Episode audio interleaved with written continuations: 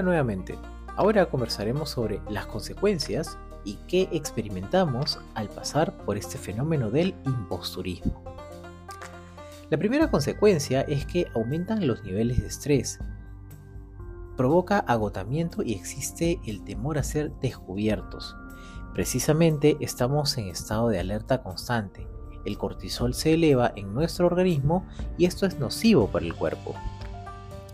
2. Malestar emocional.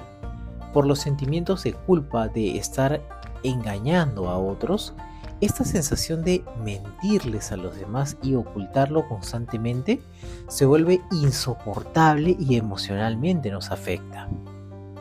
3. Dificultad para buscar ascensos o mejoras salariales.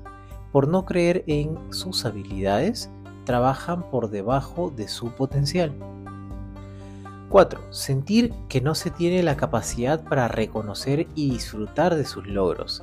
Si tuvieron una meta como equipo, todos celebran el triunfo con excepción de algunos pocos que indican que solo fue suerte.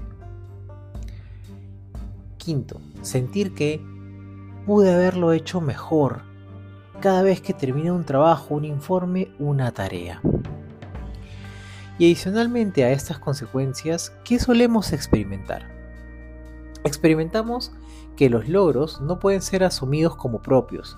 El hecho de alcanzar objetivos y el éxito deseado no puede ser visto como una consecuencia propia de la capacidad que tenemos o eventualmente del esfuerzo, sino que se atribuye a factores externos como la suerte, contactos, coincidencias.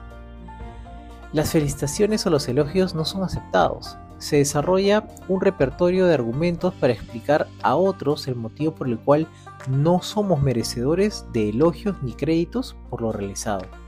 No es falsa modestia, realmente no lo creen. Autopercepción de fraude y dudas de sí mismo. Al no creer que lo que obtienen es en gran medida fruto de su esfuerzo y competencia, consideran que están engañando a otros y que solo será cuestión de tiempo que la verdad salga a la luz.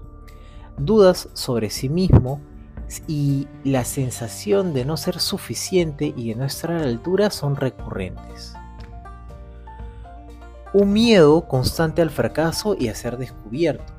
En la mente de quien se siente un impostor, fracasar o equivocarse solo lleva a confirmar que realmente no estaba a la altura, por lo que es posible que la motivación para evitar fallar sea aún mayor que lograr el éxito.